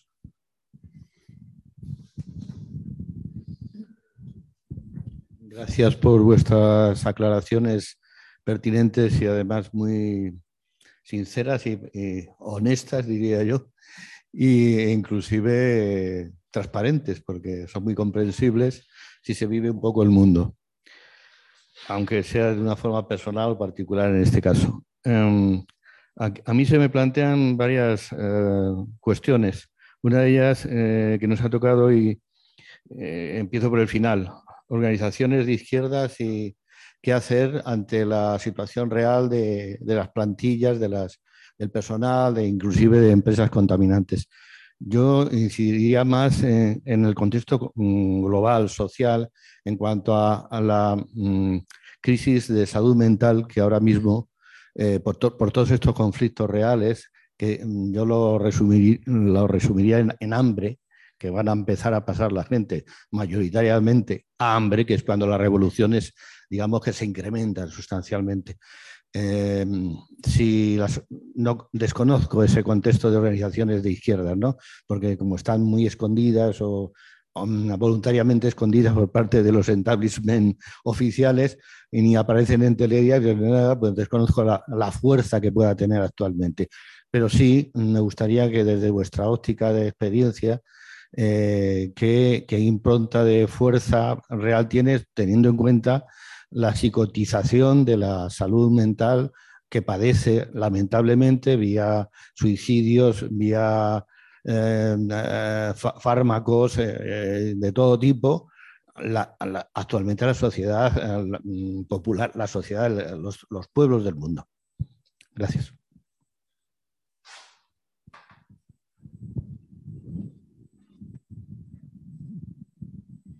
No sé si alguna más y podemos juntar, claro.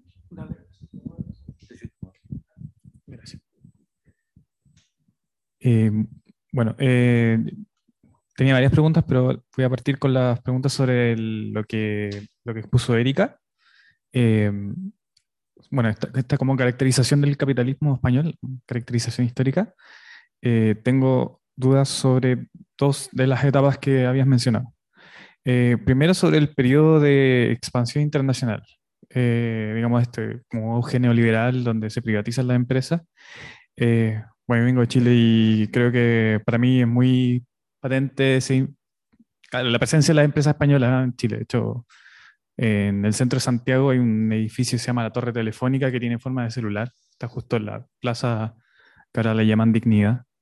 Y está justo ahí, digamos. Entonces, bueno, primero, eh, mi primera pregunta en relación a eso es, eh, bueno, es entendible, digamos, que esta expansión internacional genera una acumulación, un aumento de la acumulación de capital por parte de las clases, digamos, las élites eh, españolas. sin embargo, me queda como primera inquietud si ese aumento de capital que proviene del extranjero genera de alguna forma algún beneficio para, la, para el pueblo español, digamos, para las clases populares españolas. en ese sentido, como la teoría del, chorreo, no sé cómo, aquella también se menciona mucho en, Chile, pero nunca ocurrió. Em, y segundo, sobre eso mismo, eh, ¿es posible caracterizar ese periodo entonces como imperialista? Eh, digamos, no existe un imperialismo militar, claramente, pero eh, menos mal. Eh, sin embargo, claro, eh, atendiendo al hecho de que tiene una gran presencia en la economía latinoamericana. en Chile está Telefónica, Endesa, las carreteras las construyeron empresas españolas, etc. Eh, al menos yo lo entiendo así y me gustaría preguntarle si ustedes lo entienden así también. Eh, y lo otro, eh, sobre el periodo del declive del capitalismo español. Eh, a ver, yo, entiendo que se genera como una suerte, o sea, dentro quizás del centro capitalista europeo, se genera una posición de subalternidad del capitalismo español en relación a otros capitalismos, ¿cierto? mi duda en ese sentido es, se, se, genera esta relación de subalternidad en relación a quién, o a qué países, o a qué eh, eh, élites, digamos, bueno, no se pueden ser mundiales, digamos, no necesariamente estar localizados en un país. Esa es mi pregunta.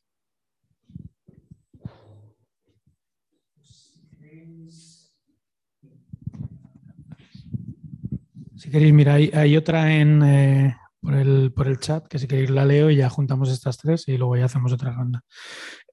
comenta Natalia que le gustaría escuchar por parte de los ponentes un escenario menos distópico si pudieran compartirnos una visión esperanzadora, eh, si es que la tienen la pueden imaginar de la manera más realista posible. O sea, decir, también, eh, ¿no? imagino que lo que por donde va Natalia se entiende, ¿no? Decir, bueno, pues, ¿qué significaría ganar? ¿Qué, cómo, ¿Cuál es el camino para dar la vuelta que eh, este conflicto que has presentado u, otros? Bueno, y luego, y luego continuamos.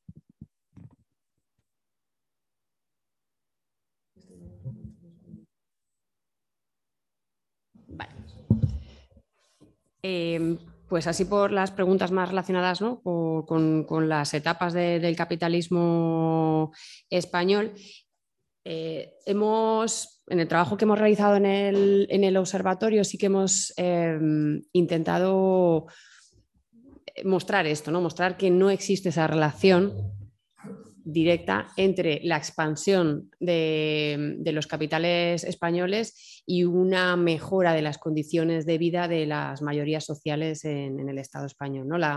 los beneficios empresariales eh, que han obtenido esa internacionalización pues em, no se han reflejado en unos beneficios de incremento de presupuestos públicos. elusión y evasión fiscal han sido como herramientas fiscales de cabecera de las empresas transnacionales para, pues, pues para minimizar el pago de impuestos. Yo creo ¿no? que las estimaciones ¿no? del porcentaje del impuesto de sociedades de las grandes compañías que han hecho ¿no? pues, Gesta u otras organizaciones que planteaban que, que había un pago en torno a un 4%. 3% ¿no? de, del impuesto de sociedades de, las grandes empresas transnacionales, pues eh, se, veía como eh, precisamente quienes estaban aportando más a la fiscalidad eran los impuestos indirectos a toda la población, impuestos a, las pymes, que sí que pagaban más de un 10%, no me acuerdo un poco en, qué, en qué porcentaje, eh, no contribuyen a ese presupuesto público que después, teóricamente, se pueden emplear a otro tipo de medidas, como ya sea la educación, la salud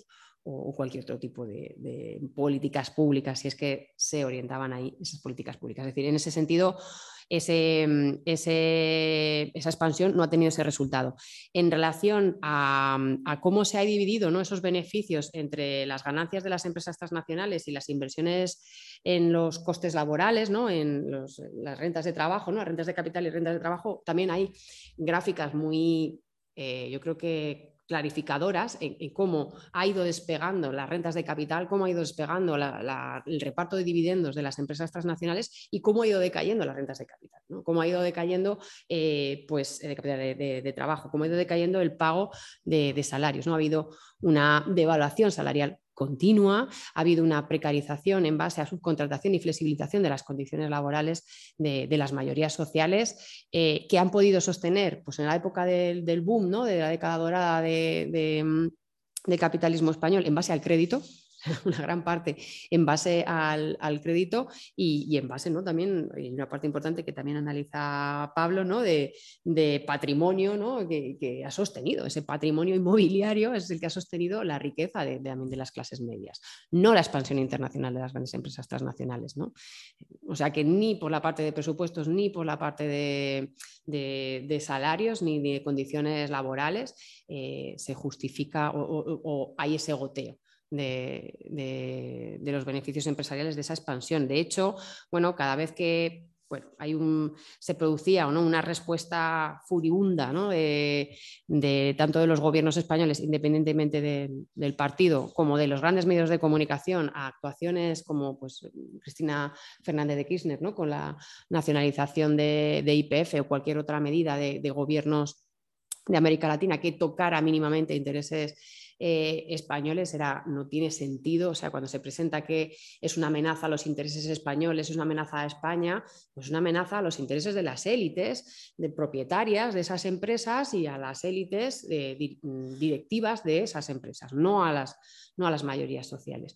Y en eso, pues también un poco de, polémica, pues también hemos tenido debates con los grandes sindicatos, ¿no? que, que, han tenido una postura que cuando hemos, bueno, hemos denunciado ¿no? un posicionamiento por parte de esos grandes sindicatos de denuncia de las violaciones de derechos humanos o, bueno, o, posicionamientos eh, de, apoyo ¿no? a ese tipo de mm, políticas de nacionalización, pues no, no ha habido ¿no? esa respuesta por parte de esos grandes sindicatos. Entonces, por ahí y relacionado con lo que decías, ¿no? A esto, la posición imperialista, pero que tú también hablabas de subalternidad. Bueno, la posición ¿no? del, Estado español, de los gobiernos españoles en esa expansión, ha sido una posición subalterna dentro de, dentro de la Unión Europea. Sí ha sido una posición neocolonial o colonialista, absolutamente, ¿no? O sea, sí que ha tenido dinámicas colonialistas de, control de, sectores de la economía y de extracción de, la riqueza, eh, generando, mm, como digo, ¿no? una reproducción sistemática de, crisis ecológica, de crisis sociales, de desigualdad, de delitos económicos. O sea, eso ha estado ahí presente y ha habido toda una armadura diplomática, política y económica que facilitaba eso. O sea, sí que ha sido una posición eh, colonialista clara pero en una no, no imperialista. España, en todo caso, tiene una posición subalterna dentro de la Unión Europea que ha podido tener, pues habría que ver, ¿no? Como posición imperialista, ¿no? Dado que, bueno, polo hegemónico la Unión Europea, eh, pues bueno, frente a China y Estados Unidos, no sé si, si lo ha tenido, ¿no? Y en ese, ¿no? Responde también a esa, a esa otra pregunta, ¿no? De, subalterno a quién, ¿no? Subalterno pues a al núcleo central de la Unión Europea, ¿no? representada por, por Alemania, eh, subalterna dentro de la Unión Europea, que es subalterna a su vez de Estados Unidos eh, pues ahora mismo, ¿no? o subalterno también a, fondos, digo, por, los fondos eh, de inversión, de fondos de inversión, capitales de, inversión, de pensiones y demás, que ahora mismo tienen el control de, toda la economía, tanto económica como financiera, y que pues proceden fundamentalmente también de, de Estados Unidos, de, China y, de, países ¿no? petroleros como de, Oriente Próximo que se, comentaban. Tan es así que, el, el, reparto de los de la expansión de las empresas europeas tiene mucho que ver con el reparto colonial, claro. O sea, son las empresas españolas en América Latina, las empresas eh, francesas en África, las inglesas en lo que fueron sus colonias. ¿no? Tiene, no solo, pero tiene bastante que ver con eso también, ¿no? con un reparto eh, del papel internacional siguiendo el modelo colonial y, y también en lo que ha sido la, diplomacia económica. ¿no? O sea, España ha sido como el agente central en América Latina, el, vector director de la Unión Europea en las políticas con América Latina. ¿no? Pues no ha sido lo que diga España y ya está, pero sí que su posición era mucho más central en lo que ha significado las relaciones UE-América Latina que lo que ha podido ser en otras partes del mundo. Eh, tiene que ver también con ese, como digo, con ese, con ese reparto colonial. Eh, y luego también la Unión Europea durante, durante mucho tiempo, claro, ya es una cosa difícil de sostener, aunque todavía lo intentan, ha sido el, el poli bueno de la globalización, ¿no? por así decirlo, digamos, la globalización con rostro humano, la globalización amable, la globalización responsable, frente al papel clásico del imperialismo estadounidense, ¿no? Eh, pues digamos, la Unión Europea ha intentado jugar ese papel de los valores de la Carta de Derechos Sociales, ¿no? la cuna de la occidentalidad y los valores de Occidente y bla, bla, bla, que, pues que, nunca tuvo demasiado razón de ser, pero que ahora pues termina de estallar definitivamente por los aires. Mm, bueno, eh, hablaba Natalia creo que era, de, que podría plantearse con esto un, un escenario poco menos que distópico. hablabas tú también de, de, bueno, ver qué posibilidades hay en el marco de la pues, de la crisis de salud mental o de hambre, empobrecimiento que, puede darse y demás.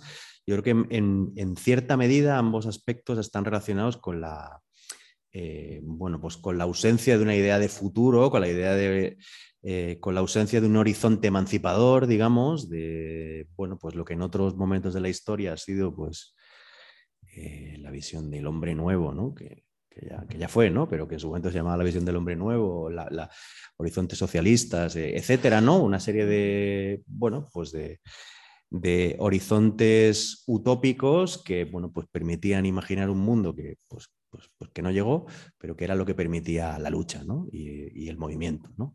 Es verdad que ahora, bueno, pues esos, esos, esos horizontes emancipadores eh, están en buena medida, en buena medida cancelados y es verdad que a veces, pues muchas veces seguramente lo vemos, lo veis en vuestro día a día, parece que como que nos oprime la crisis por múltiples aspectos eh, todos los días, ¿no?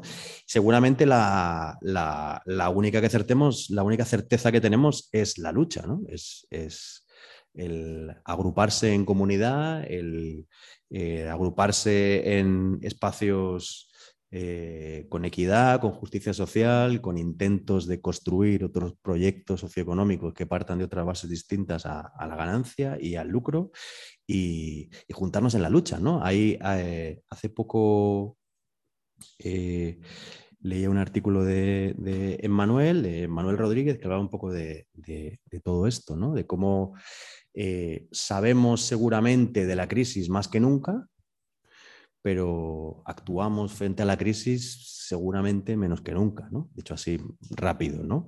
Eh, él hablaba de, de, esa diferencia entre saber y conocer, ¿no? Saber las causas de la crisis económicas, políticas, jurídicas, las desigualdades, etcétera, las raíces de los males del modelo capitalista, pero que muchas veces no se traducían en conocer si entendemos cómo conocer como esos saberes puestos en práctica, ¿no? Saberes puestos en lucha, digamos.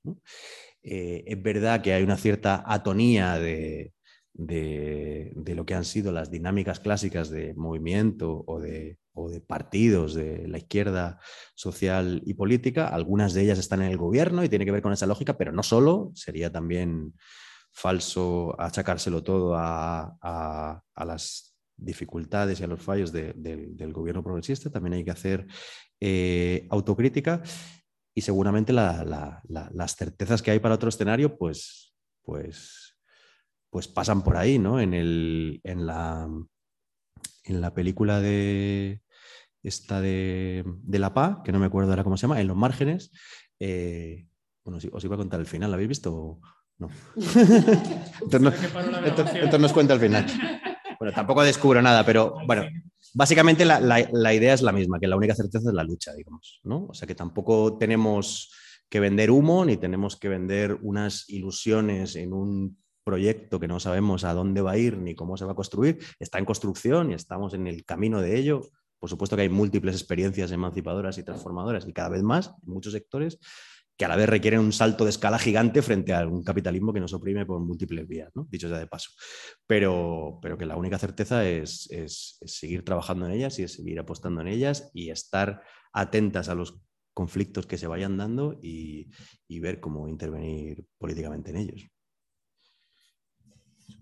Quizás no, apuntar un poco por, reforzar la, idea de, Pedro. Eh, bueno, veíamos como pues en, una situación pandémica ¿no? de, mm, confinamiento y de ausencia de bienes básicos para la vida de una parte importante de la población, como yo creo que una respuesta, o sea, como por tomar algo positivo dentro de la debilidad brutal que tenemos las, las izquierdas actualmente, en una relación de fuerzas absolutamente débil, ¿no? Pero como, bueno, como hubo una respuesta por parte de la población de apoyo mutuo y de una manera bastante generalizada, ¿no? Para sostener la alimentación de, una parte importante de la población que no podía sostenerla o de apoyos frente a soledades brutales, ¿no? Que, generaban una profundización de esas enfermedades mentales eh, u otro tipo de, de mecanismos, ¿no? Bueno, pues precisamente ¿no? el, el, retomar ese tipo de, lógicas y el ponerlas sobre la mesa como nos han permitido salvarnos, estas lógicas colectivas. O sea, o es de manera colectiva o no hay manera. ¿no? Y, el, y, el, ver ese tipo de, experiencias que también hay en marcha, ¿no? Eh, tanto en, determinadas áreas de trabajo, ¿no? Las luchas de, en, una, también en unos contextos de precarización absolutamente brutales, ¿no? De, las Kellys, de los riders, de, ¿no? y, de cómo, bueno, esa organización, esa colectivización de, la lucha, pues ha permitido, pues no digo que una mejora brutal de las condiciones que no, pero sí que les ha permitido, pues, el, bueno, pues el identificarse esos, sujetos políticos que, luchan y que, y que, bueno, que mejoran también las condiciones de, su vida, igual pues, ¿no? con, con la PA o con sindicatos tipo de sindicatos sociales, de, sindicato de, inquilinos, etcétera, ¿no? Como, bueno, pues todas esas mm, iniciativas, todas estas cuestiones, pues son, pues son la vía, ¿no? Como para, para generar esas, esos horizontes más ecotópicos y no tan distópicos.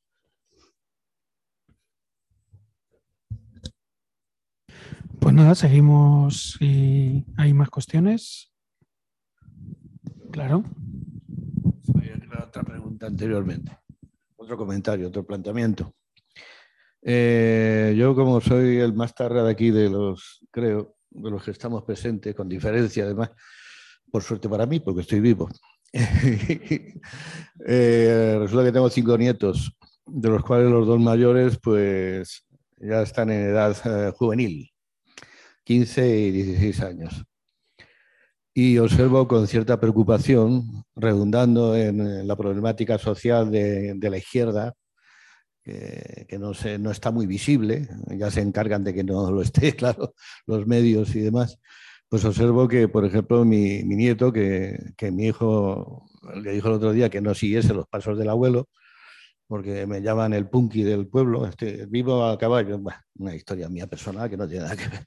Total, que, que es que se queda solo eh, en el instituto, eh, se queda solo ante planteamientos básicos de, dignidad existencial y, por eso y termino hablando de la juventud. Es el motor, ha sido siempre el, motor de las revoluciones, de los cambios sociales y hoy en día más que nunca. Sin embargo, me consta de ciertos niveles, porque siempre desde la distancia de mi edad, pues he ido observando esos movimientos actuales, ¿no? a través de mis nietos y no solamente a través de mis nietos, sino de gente joven que están disgregados, eh, están monopolizados en alguna medida. No es que sean peores que otras épocas, que eso discuto mucho sobre ellos, sino que están disgregados mentalmente y, a través de, los, de la tecnología, la suprautilización de la tecnología, debilitados mentalmente muchísimo. Mm, quisiera que desde vuestra experiencia más presente, que desde el viejo un poco ya esquinado, aunque escriba, pues quisiera que me dijerais algo al respecto, si es que sabéis algo más de lo que yo, poco que yo sé. Gracias. Sí, sí. Ella, eh, sí, del de lo que había hablado Pedro, ahí me, me había quedado una duda, eh, que había que mencionabas que como el punto de inflexión de, bueno, todas las políticas verdes digitales eh, era la guerra, eh, digamos, en Ucrania. Me queda la duda porque, o sea, me da la impresión de que, digamos, o sea, sí, no, no, es una impresión, yo creo, me parecía, me parecía que al plantear eso hay una lectura sobre eh, el rol que juega la guerra hoy, eh, digamos, la, guerra en Ucrania, eh, pero no solo, digamos, como una coyuntura política, sino que como un proceso político que sea como de mayor duración. y eso no lo logro comprender, digamos, de, la lectura que haces. o sea, no sé en ese sentido, mi duda es ¿por qué la guerra viene a generar un cambio tan importante en materia de, esta, de implementación de estas políticas? Eh, es porque, no sé, se, se, proyectan que quizás haya o que tenga una mayor duración de guerra o que habrá un proceso bélico mayor o simplemente, digamos, una apuesta, digamos, política, digamos, de quienes están haciendo la inversión. Esa es mi duda.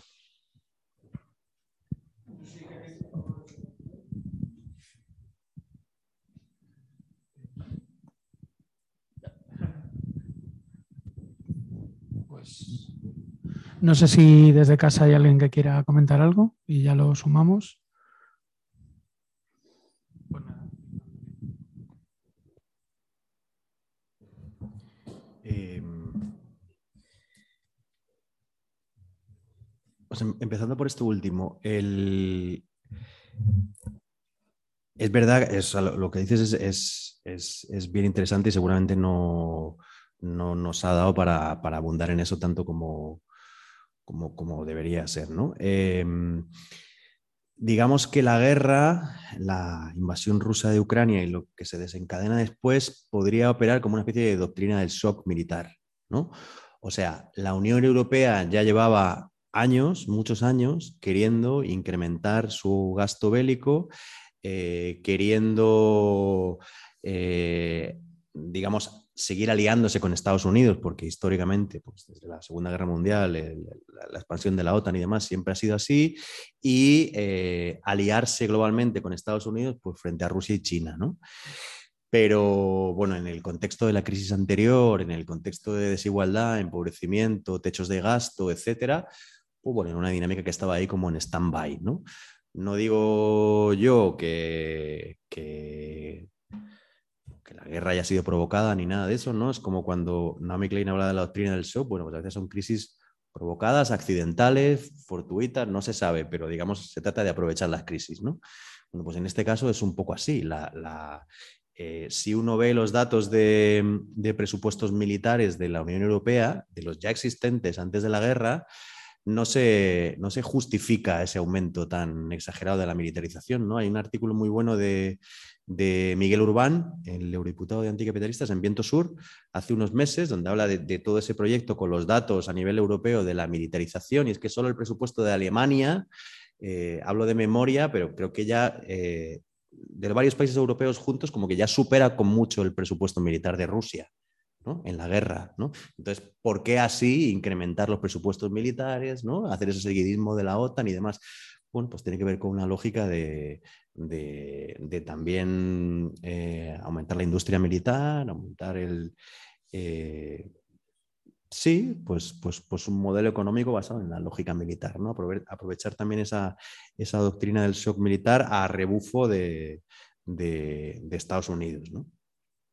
Mm, en, ese también en, lo que hablaba antes, ¿no? De la pérdida de, la pérdida acelerada de lo que quedaba de, valores europeos en ese marco de la, expansión capitalista.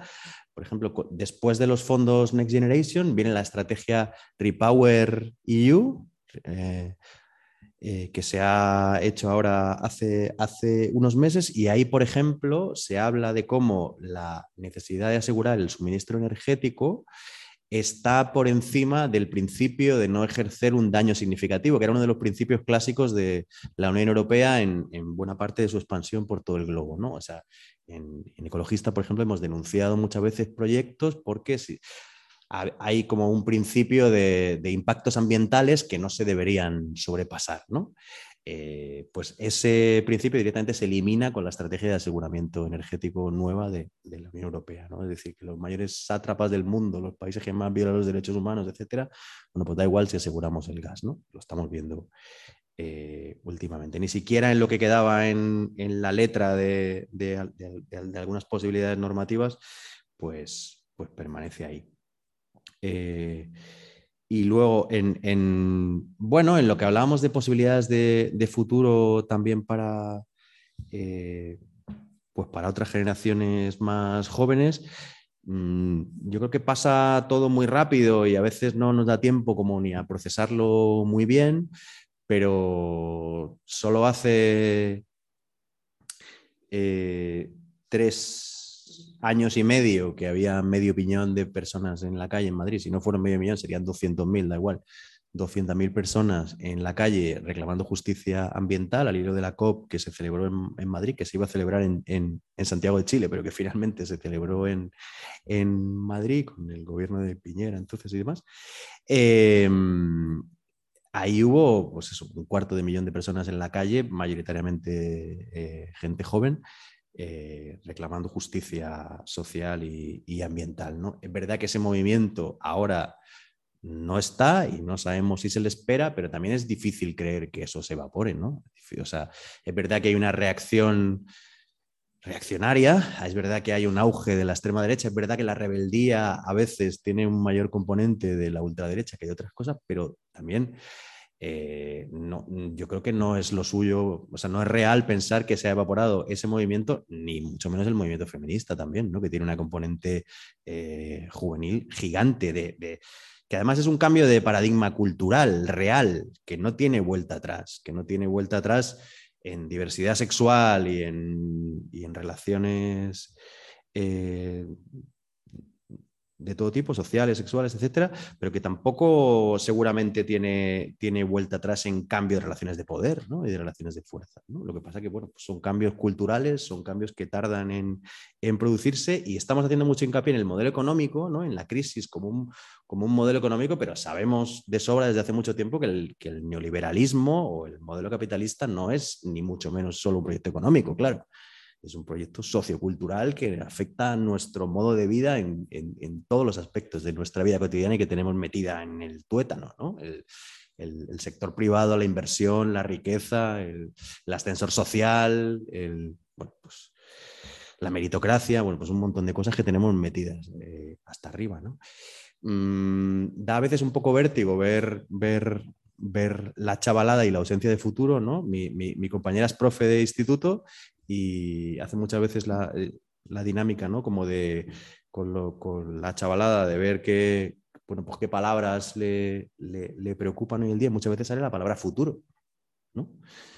O sea, ¿cómo definirías, eh, o sea, qué palabra ahora mismo te definiría tu estado o lo que te preocupa o lo que te agobia? Y muchas veces es la idea de futuro, ¿no? Es verdad que, que no solo porque no haya un horizonte utópico que, que, nos permita pensar en el futuro, sino que se está desmoronando el, pues lo que ha sido el Estado social, el Estado de Derecho, el que fue el Estado del Bienestar, el pleno empleo, el progreso, el crecimiento, el ascensor social, la vivienda en propiedad, bueno, pues como los pilares clásicos del modelo capitalista español en este caso, se están desmoronando, ¿no? El, pues eso, el instituto y luego la universidad y luego un trabajo y luego una casa y luego no sé qué, bueno, una serie de ideas sobre las que está basada esta sociedad, un, pegamento social que se está desmoronando. Entonces, eh, y eso, relacionándolo con lo anterior, pues también está relacionado con la crisis de salud mental y con, muchas cosas. ¿no?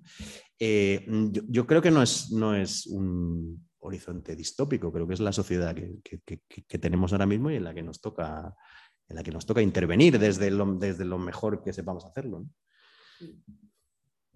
Sí, por, completar. Eh, lo, del cambio, ¿no? Con, la guerra que, que, apuntaba Pedro, o sea, también es, eh, hablando ¿no? como de la doctrina del shock, como vemos también que, casi que hemos entrado en una situación de excepción continuada. O sea, que, esas políticas de planificación de, y ese relato que se ponía, ¿no? de esa transición de economía verde y digital, salta por los aires, primero con, bueno, salta por los aires o, bueno, se intenta ver cómo, cómo encaja dentro de, la recesión económica de la pandemia y luego salta también por los aires con, con, la guerra, ¿no? Y vamos viendo cómo en esa situación de, de, la crisis estructural que vivimos nos va a poner unos escenarios de, de excepción continuada en la que esas políticas ¿no? más de transición tranquila y demás son imposibles. Se podrán aplicar y se, y se están aplicando, de hecho, políticas de capitalismo verde y digital eh, por supuesto, alimentadas con presupuestos públicos y en la medida en la que garanticen eh, beneficios a las empresas transnacionales, pero como un relato ¿no? de,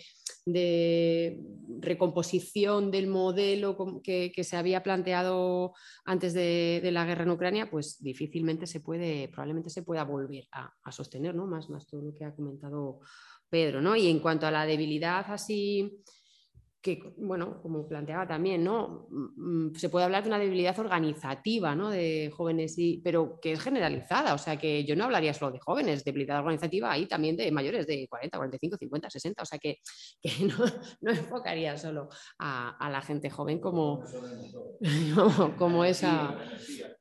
Pero bueno, y esa, Claro, pero yo también creo que esa energía sí que se tiene expresiones, ¿no? Que, que, ha ido comentando Pedro, ¿no? Expresiones en los feminismos, expresiones que es verdad que ahora están un poco más de capa baja, pero que, bueno, en diferentes encuentros que ha habido en el verano, pues están intentando reorganizar en, los parámetros más o en, enfoques más, más ecologistas y, bueno, yo creo que, bueno, pues que eso, que, que ahí, ahí yo creo que hay, ah, con, esa, con ese nivel de preocupaciones y de debilidad organizativa sí que está bulliendo cosas, ¿no? Tanto, bueno, en jóvenes como, como en, otros, en otros sectores.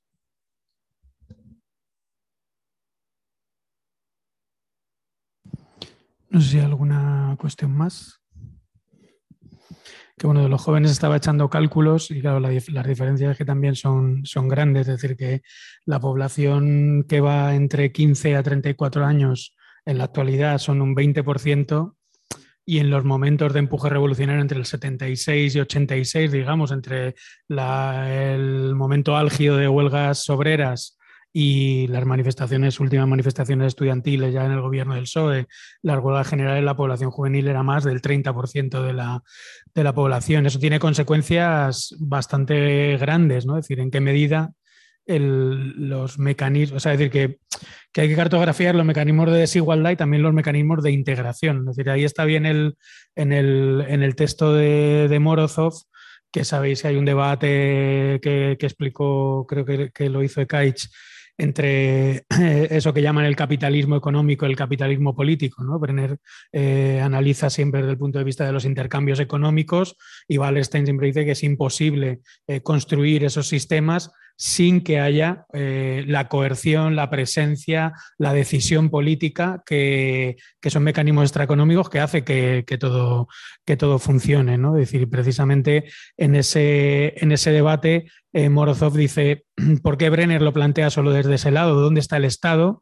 y dónde están los sistemas de integración que ha aplicado el, que ha aplicado el Estado. ¿no? Es decir, si todo fuese eh, solo esos puntos de, comercio, eh, todo lo demás donde, donde queda. Entonces, más población, menos población juvenil significa, por ejemplo, que según qué estratos de clase media hay mayor concentración de la propiedad, más herencias, más, más población juvenil eh, formada significa que en un futuro, si los mecanismos de integración por parte de las administraciones públicas, como está pasando ahora, sacando masivamente plazas de oposición, más o menos precarias, más o menos estables, eh, pues se equilibran de otra manera. También tiene que ver con toda una población eh, juvenil mayor, que, porque hay eh, más natalidad cuanto menor renta hay en, muchas, en muchas familias. Es decir, pues ahí sí que hay un futuro más, más jodido. Es decir, que ahí está este ten con ten que tampoco sabes por dónde moverte porque a día de hoy eh, queramos o no queramos, y en gran medida las, políticas del gobierno, las políticas progresistas están yendo ahí, a que no se siga abriendo la frontera entre la clase media y quienes ya han caído al pozo, es decir, que la escotilla de abajo se abra lo justo de quien cae, de, quien cae para abajo, eso es donde está. Es decir, identificar esos sitios, ahí es donde hay que intentar poner dispositivos. ¿no? Es decir, en la crisis anterior era tan evidente lo de las hipotecas que se inventó la PA. ¿No? Es decir, es evidente que cientos de miles de familias van a caer al pozo. Gente que, cinco meses antes estaban trabajando en la construcción, pagando su hipoteca y que se veía que en el plazo de un mes, de un año o de dos años iban a caer al pozo. Ahí hay que poner un dispositivo político. Ese dispositivo político es la plataforma afectada por la hipoteca, que luego, bueno, ha tenido unas derivaciones u otras, sus aciertos y sus fallos, pero eso es lo que está, lo que estar atentos. Lo es que, claro, cada vez salen cosas más complicadas. ¿Qué pasa con, la movilidad en la ciudad? ¿no? Decir, ¿qué, ¿qué pasa con, yo qué sé? Decir, pues todo ese tipo de cuestiones que son las que hay que, tenemos que pensar y darle, y darle, y darle vueltas, ¿no? Porque también las clases eh, eh, populares eh, son las que consumen masivamente diésel en su, en su movilidad. Es decir, las clases altas suburbanizadas pues no están teniendo problema en cambiarse al coche eléctrico. Incluso mm, algunas el otro día que ya están poniendo hasta un molinillo eólico en sus casas. Es decir, no van a tener problema en la, transición verde, la van a hacer rápido, porque la transición verde es eh, trabajo barato, energía pasta y materiales, y quien tiene pasta para comprarlos serán los últimos en quedarse sin ellos, evidentemente, ¿no? Es decir, que esa lógica redistributiva funciona en la materia, en la energía, en el trabajo, en, todo, ¿no? Entonces, decir que, lo único que queda es un horizonte un poco más expropiatorio, quizá, ¿no? Es decir, que, sean ellos los que se queden los primeros sin las cosas, ¿no? Lo que, bueno, parece que por ahora es difícil. Sí, sí, dale, claro. A propósito de lo de, lo de la juventud, que hace unas semanas había visto un estudio que decía que los votantes millennials en Estados Unidos y en Reino Unido eh, no están siguiendo el, patrón típico de que se vuelven más conservadores a medida que crecen. Entonces, eh, en cierta forma, creo yo al menos, eh, sobre todo las redes sociales han podido contribuir a generar un sentido común diferente. Y yo creo que eso igual es un, no es una confianza en la tecnología, sino digamos que se ha construido un sentido común a partir de las coyunturas políticas que han surgido en las últimas décadas, que han permitido que las nuevas generaciones también tengan una politización diferente. Ahora, claro, eso no cuaja en organización política, lamentablemente, pero al menos un avance en plano de la conciencia política, creo que eso igual es positivo. para, alguna, no sé, un pequeño, una pequeña esperanza.